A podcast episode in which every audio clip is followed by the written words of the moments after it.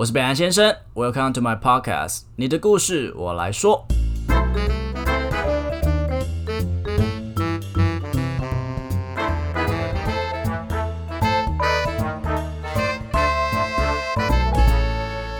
好，大家好，我是北安先生。二零一七年五月二十四号，台湾市县宣布禁止同性恋结婚，其实是一个违反宪法的行为。我本人就是那样子一个族群，就同志族群啊，所以我还记得在宣布的那一天，诶，那当下不是说哇很开心我可以结婚了，反而是一种哈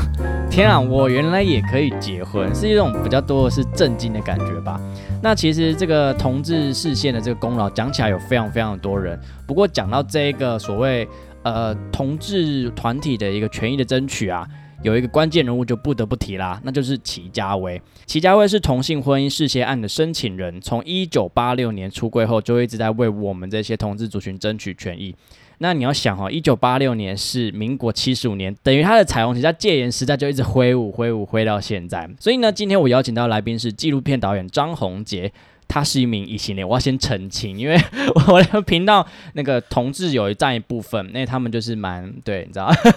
那他毅然决然的就突然说：“哦，我要跟在齐家威旁边三年，三年的时间，他的作品终于生出来了。黎明到来的那一天，他记载着齐家威从呃同志婚姻这个事件案的前前后后，关于他的生活、他的爱情，从他的镜头里面，齐家威到底会是一个什么样的故事呢？红姐，你要不要自我介绍一下？呃，各位观众朋友，大家好，我是这部片的导演张宏杰。那我现在是一名独立的纪录片工作者。你的摄影题材其实很广泛哦，有职棒球员、金屯宝玉、跟生人传统文化、原住民，还有鸡童，这么这么多的主题纪录片，就不太知道你的菜是什么。所以，那那先先不论这个，就当初怎么在这些领域怎么看都不会选到齐家威啊。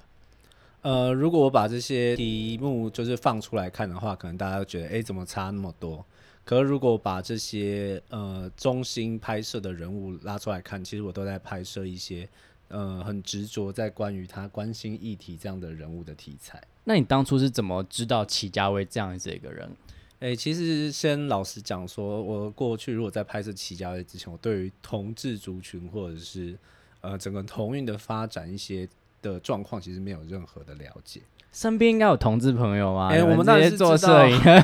卖 gay 哦。我们是知道有同志朋友，可是你说，哎，这是就是他们的。权益是什么，或者是哎，在运动这块到底发生什么事情？其实并不会特别去了解。就深入的时候，我们要讲他的一些东西的时候，好像讲不出所以然这样。对，就我们会说，哎，我们现在是一个呃尊重有同志的世代，但是我们不会去了解说，哎，同志现在的权益有什么？他们到底走到哪里了？这样？为什么他们可能不能捐血？那为什么他们现在不能结婚？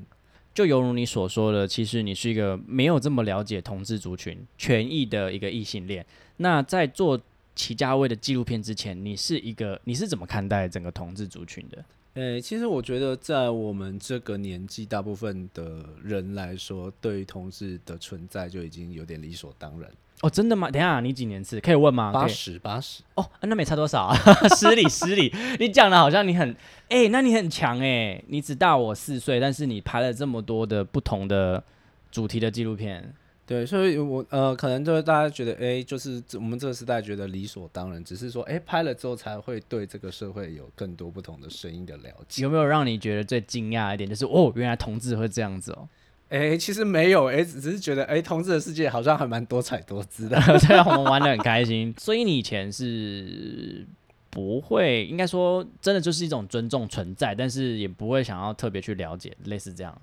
哎，对，因为其实我们呃，可能成长环境啦，成长环境可能对于同志的认识大部分来自电影，可是我们在看的很多还是港片嘛，港片二十年前还是。那个就是齐家威在奋斗，然后那个时代就是会开同志玩笑，还有艾滋病这样子。哦，对，超爱讲。对对对，所以说你说在那个对对，所以一开始哎，可能成长的过程中对同志他还是用一种玩笑，然后好像会染病的这样的方式讲。可是那时候就觉得好玩这样子。哎，对。可是当你有呃同学是同志的时候，你会觉得哎就没什么，他就是个同志。可是你不会特别觉得这个人很很可怕会怎么样。哦，OK，其实真的是因为我们的我们的年代其实真蛮相近的，所以好像。真的，我现在觉得同志好像还蛮骄傲的，而且还蛮多的。对，其实数量还蛮多。对，那其实齐家威他的整个他就是永远都在同志呃权益的现场，然后站在最高的这个人，所以你在跟他旁边拍摄的时候，你觉得是一个容易的事情吗？哎、我觉得这个是一个挑战。诶他要爬，你要跟他爬吗？，对，呃，我们其实因为你，我们大概跟了齐家威跑了二十几场的同志游戏，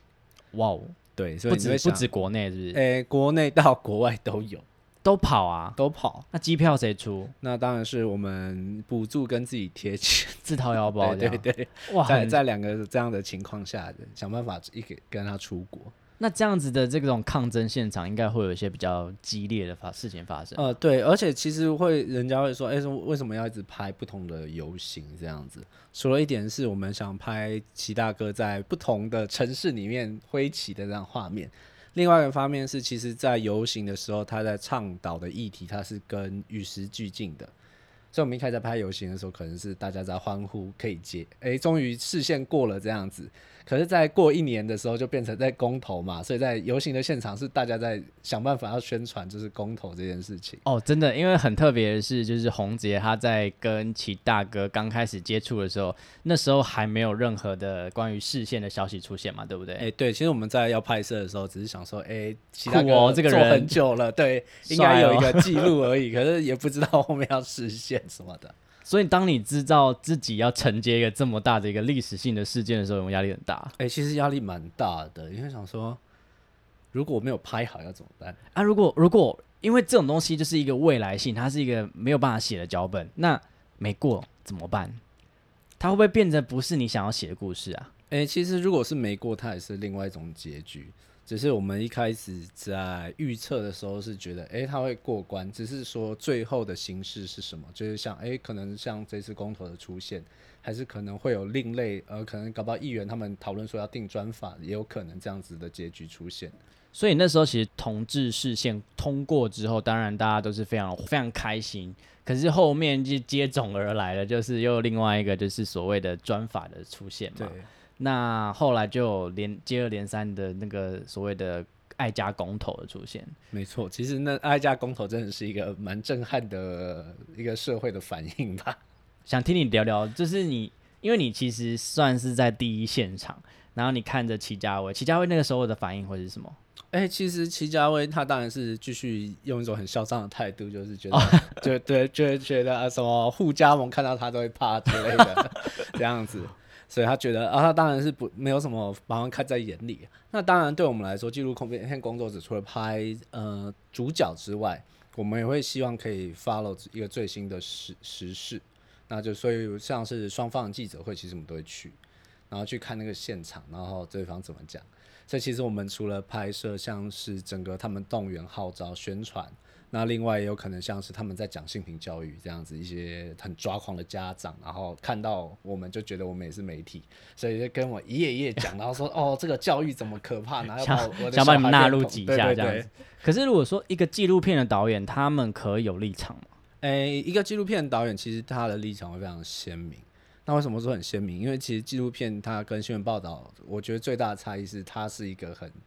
不是客观的东西。它不是哦，因为最后剪出来的东西是你选择素材嘛，对所以对他其实是因为导演的视角跟观点而去选择某一件事情它的面向的呈现，所以它并不是像我们说，哎、今天新闻报道我们报道了某一个专题，那这专题它会可能他希望可以听到互加盟说法，然后听到同志团体的说法，然后再可能又找一些专家学者来一起讨论这个议题。所以当初你在就是确定跟齐家威合作的时候，你就是完全支持同性婚姻这整条，或者是所有齐家威的价值观了吗？诶、我们支持一个议题，但不一定会把就是受访者的价值观全部纳入我们的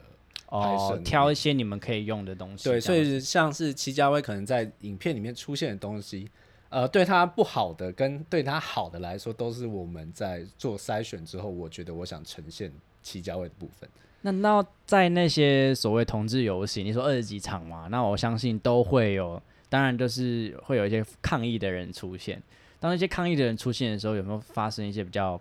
爆裂的场面？哎、其实我觉得大家都已经知道说，就是中间有一条河水不犯井水的距离。所以所以那个讨厌同志游行的那些人，他们其实大部分都是就是跟游行有一段距离。哦，他们他们可是他们不会叫嚣嘛？不会不会那那些所以那些新闻都是渲染，是不是？哎、他们其实如果真正会叫嚣的，会比较是他们某一群人在某个地方开个记者会做发声，哦，那个。是叫嚣给媒体看的一个。可是真的要发，生打架，可能也打不赢同志。对对对，同志每个都撞跟鬼一样。所以这种是就是新闻看到，他可能就是某一个现场的部分了。只是在大多数整个的游行的场合的时候，其实呃，真正就是对同志很反感的，他们其实都比较在某一个角落或边缘这样子。所以我在看纪录片的时候，其实有看到你到了互加盟或是爱家的那些团体的现场。我想问你个人而言，呃，你在当下听到的那时候，他们讲的那一些话，你心里有什么感受？诶、其实你在那个现场，你一开始如果先去，你会觉得哦，当然森林公园嘛，啊，一群人好像要去野餐，然后就是很香很 peace 这样子。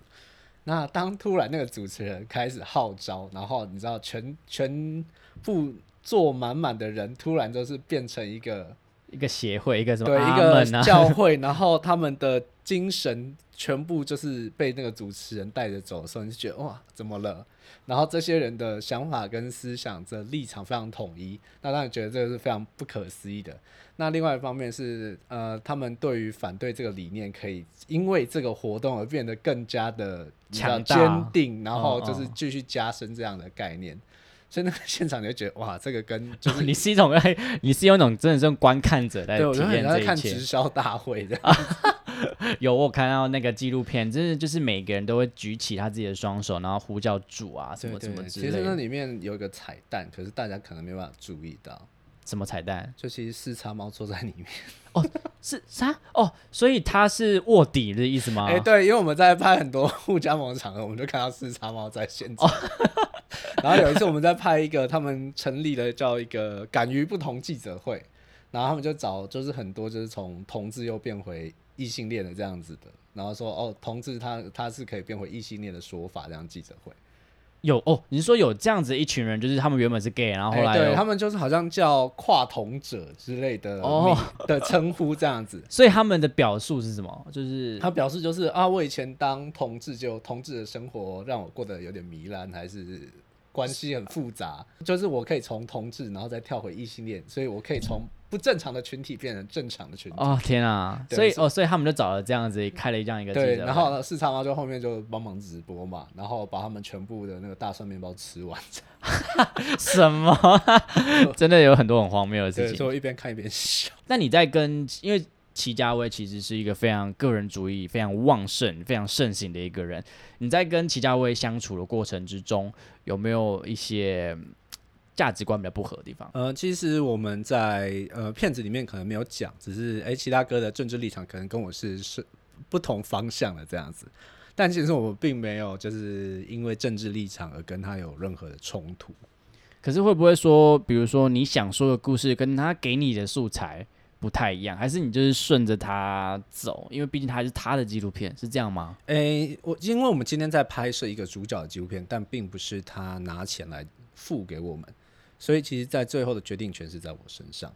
那所以其实呃，对于政治理念的不同，我们比较像是在沟通，就是啊，你觉得为什么你要喜欢这个政党，或是为什么这件事情你觉得他们做是对的这样子的？哦，哎、我觉得蛮像 podcast 的采访，就是说我去把洪杰的这个人的 idea 讲出来，可是我没有要 judge 他，我只是顺顺的把他拉出来。是的，就是我们其实呃这样的对话比较像是引导，就是呃讲出他为什么这样的一个概念。呃，整部纪录片我看到一个比较震惊的是，你有把一个很负面的题材，我觉得在整部纪录片比较负面的题材放进去，就是齐家威他在呃以前的时候，他曾经有去按铃申告，呃蓄意传染艾滋的人。其实这件事情，我觉得可能大家都会觉可能用齐家威的方式，他会把它解释得很复杂，对。但其实我觉得他比较一个纯粹的是，当有一个疾病，然后在一个族群身上，那我们为了要不要怕这个族群被社会更加污名化的时候，我们会选择怎么做。那当时就是有一些的感染者，那他可能有一些就是约炮一些行为嘛，那他可能就是没有戴套，那他就是可能明知道自己已经染病了，可是就是继续的，就是做一些传播的这样的动作。那戚家威在当时大家都知道，他是一个专门就是做这样的宣导啊，或者是帮同志朋友去验血。那如果你有艾滋病感染的话，就会就是保护你的各自的情况下，然后就是呃带你去就是做一个后续的一个治疗这样子。所以齐家威等于是发现了这三个人有在做这样的行为。那在这样子的前提之下，我如果口头劝阻没有用的话，那他就选择是用一个就是法律性比较极端的方式，对，有一个比较极端的一个喝阻的方式。因为其实这样子就是我跟你讲，你不听我的话，其实他也没办法做做什么。所以你在得知到这件事情的时候，你有没有觉得说，哎，放进去会不会对齐家威这个人很伤，或者齐家威会不会觉得，哎，你怎么把我一个我很需要花很多时间去解释的一件事情放进纪录片？诶，其实我觉得讲放在纪录片，我觉得没有对他很伤。我觉得伤的反而是，如果大家只记得七家会告过艾滋病患的这样子的流言蜚语，或者是某一张报道在网络上疯传，那这个疯传力量其实它会比纪录片更加的严重。哦，你是说断章取义？对，因为其实齐大哥的资讯很片面，就是诶，可能你去找齐大哥的新闻，他大部分其实是近年来的。那你要往前推他三十年的，其实都剩下可能一些些的新闻报纸，有人把它就是哎刚好翻拍放出来，然后来讨论这件事情。那或者是某一些可能像是哎艾滋病的族群，那他当年记得他这件事情，所以他就只说哎当年说呃齐家威告过我们这样子。这听起来超级片面之词，所以就是，然后如果呃这样子的说法在我们现在传开，可是其实没有多少人会说我去翻当年整件事情来讲，所以我就觉得，哎，这个其实变成一个很值得在纪录片里面讨论的事情。我我觉得是让我觉得比较震撼，而且是很新的东西，就是呃一个到底这件事情的真相是什么，没有人说得定，反而是拥有这个影响力的人说什么就对，对。所以其实我们那时候才打算把其他当时跟其大哥一起在做艾滋病运动的这个这相关的人都拉出来，都拉出来，因为其实每个人都有一些讲法跟说法。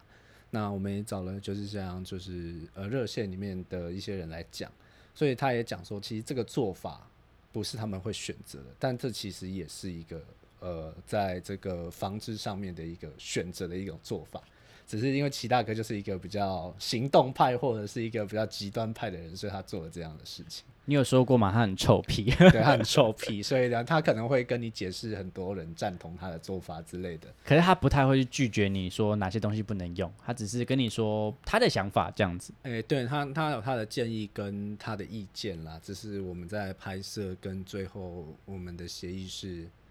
呃，我想怎么剪或怎么呈现，他都会尊重。OK，那你在跟其他哥在整个合作过程中，有没有让你印象最深刻的一个事情？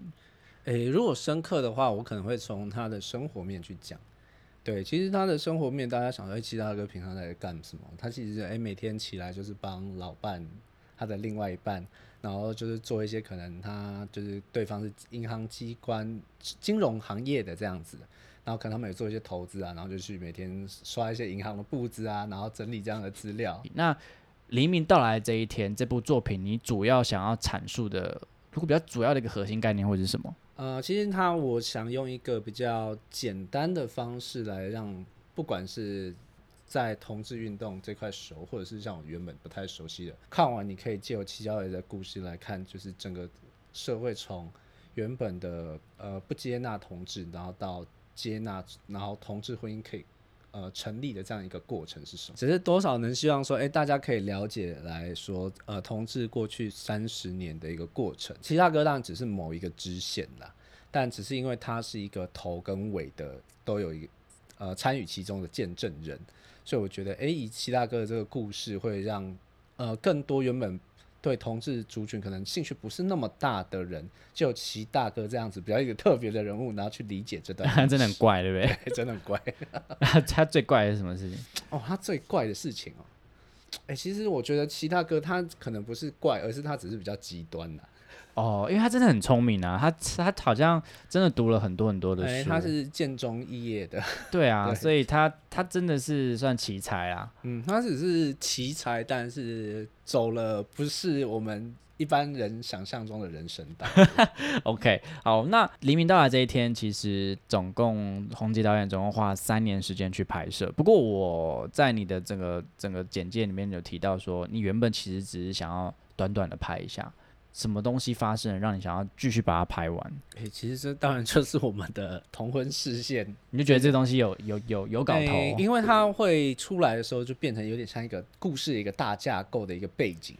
那这个背景有这个前提之下，又是可遇不可求的。我跟你讲，整部剧变成蛮精彩的，就是有起有落。因为到后续的爱加公投，我相信这也是你完全你没有料到的吧？对，其实都没有任何料到，因为如果假如说以我们原本想拍齐家威的时候，如果在没有这个视线为背景之下，那齐大哥其实最投入的事情已经是同志游行这样子，挥旗这样的事情。那在过去三十年，其实呃那些时间都过了，所以你要拍一些进行式的东西就变得很困难。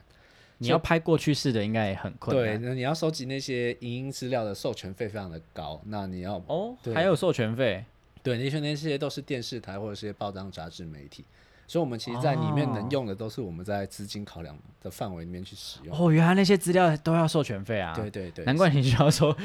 那需要募款。对，所以像七大哥在一九八六年第一次开的就是麦当劳的国际记者会，他其实那个也有新闻画面。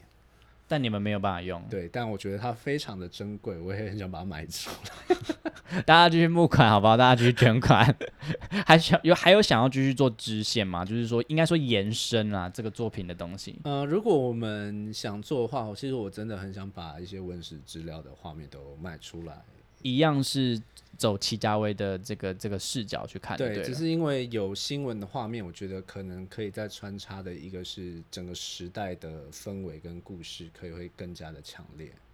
你有想过，哎、你有你你有没有会担心说，从齐家威的视角去看同志这整个整个运动，其实会跟真的实际的同性恋的生活会有落差？哎、我觉得齐大哥，呃，如果以齐家伟视角来看，同志他只是同志运动的话是个发展的脉络，但是我不会用齐大哥的个人的言行来诠释这个同志朋友的状态。所以觉得，哎、所以 所以会会又会是一个题材啦。对对，他就是题材，就是可能是齐大哥的异想世界之类的。哦，啊，这真的是一个很特别的人。不过，如果要说，嗯，黎明的到来的这一天，你觉得最感人的这一幕的话，你觉得会是什么？其实我觉得里面最感人，如果可能有些人会觉得，哎、好像是同婚通过的那一刹那，那我觉得我个人是比较喜欢齐大哥的感情故事线。对，因为我觉得，呃，其因为齐大哥其实有伴，那这个伴侣跟他在一起也是将近三十年，但这个三十年的过程，其实齐大哥是一个很爱出风头的人，但是他其实从没有让他的伴侣真正的露面过。是伴侣不想要露面，还是说齐大哥想要保护他？呃，我觉得是两个前提都有，所以在这样子的状况下，其实大家都不知道齐大哥的伴侣是谁。很想看一下。就是 哎、你去网络上有人会搜寻哎齐家威伴侣什么，然后有人说他姓张、姓陈、姓王，什么都有。隐瞒的这么这么彻底啊？，对对，所以我就觉得哎、这件事情还蛮值得，就是去深入他们的感情这一块。可是你今天都跟着他跟前跟后在拍，你一定有势必有见过这样见过他本呃，人吧。我有见过，其实，在纪录片里面有出现。哦，只是没有特别去说。呃，他这个出现也真的是我们呃在公投之前，齐大哥跟他的伴侣见面这样子回家的一个片段。那这个片段是真的是我们拍了两年之后才第一次看到他的伴侣。我靠！再看到那个画面，你有没有看到不一样的齐大哥？我觉得那个那时候你就觉得他不是齐家伟，他是一个他是他的男朋友。对，就是一个很纯粹就是有伴侣的一个 就是同志的一个情侣这样子回家的话。所以在经历了这三年的整个的拍摄，有让你对同志团体有一些新的想法吗？还是就是说，OK，他们就是这样，就没有什么特别这个想法可能那个可能是运动上的一些想法啦。OK，因为可能同志运动可能要倡议的主题，其实它不停的一直更新，哦对，对它其实进步的很蛮快的。因为从呃同志艾滋的除名化嘛，然后到后来的同志结婚，到现在是跨国婚姻，其实就因为一直一直在演进。呃，我其实最印象深刻的应该还是之前刚好去热线的时候，然后去热线的时候也是去拍齐大哥，然后那时候他们就把那个呃热线从大概第五届，然后到大概十几届的这样子海报拿出来，那这样同志游行的海报，你就会发现，哎、这个时代的一个见证就在这个海报上面可以看得出来。你是说关于标语吗？还是啊、不是不是关于标语，而是关于同志愿不愿意现身跟自自我认同这一块。因因为在早期的海报的时候，它可能会有标语，然后它可能会有剪影，那这个就是一张同志的海，就是游行的海报。可是再来变成是有有一个人他愿意戴面具，然后在这个海报出现，然后到后来是有一个人他愿意露脸，然后在这个海报出现。哦，很酷哎。对，所以你就知道这个是一个时代氛围对于这个同志有没有办法自我认可的一个过程，或者是。他有没有办法抛头露面说“我就是同志”这件事情？现在已经慢慢的完全可以了，所以我觉得那个海报就是一个很厉害的一个见证。OK，好，那针对你这个黎明到来的那一天，你有没有想要跟大家分享，或者说，如果说大家想要看这个关于这个在台湾同婚权益写下历史的男人齐家威他的故事，我们要到哪边去搜寻或是观看呢？啊，如果大家对于这部纪录片有兴趣的话，我们现在是有跟一个叫做包子囊电影院的合作。那他们之后会在他们的粉砖或者是我们的粉砖公布最新的放映资讯，或者是有包场，或者是像是有些人喜欢收藏 DVD 或公播版这样学校想购买的，其实都可以跟他们做一个洽询。呃，包子囊电影院其实它算一个比较新兴的一个公司，就是如果它的模式的话。因为在早些年，如果我问所有人，你们想看纪录片，你们要怎么办？我跟你讲，我上次看纪录片，应该就是大学有某一堂课，对对对，那有人大家的印象可能就是学校啊，或者是就是某一些可能呃自然科学课程要放一些动物的纪录片嘛，那这个可能是比较 大家对纪录片的印象。那当慢慢这些年，就是剧纪录片拍的越来越有剧情的。这样概念或者是呈现越来越精彩的时候，如果你想要看的话，可能大家觉得，哎，我要去台北电影节，我要去 TIDF 纪录片影展这样子。可是在之后呢，在之后你可能要，可能这些片子就不好找。那包子郎电影院它比较像是一个呃纪录片导演在拍完之后，请他们做一个推推广的一个公司。好，我今天有看到你带一个非常非常可爱的公仔。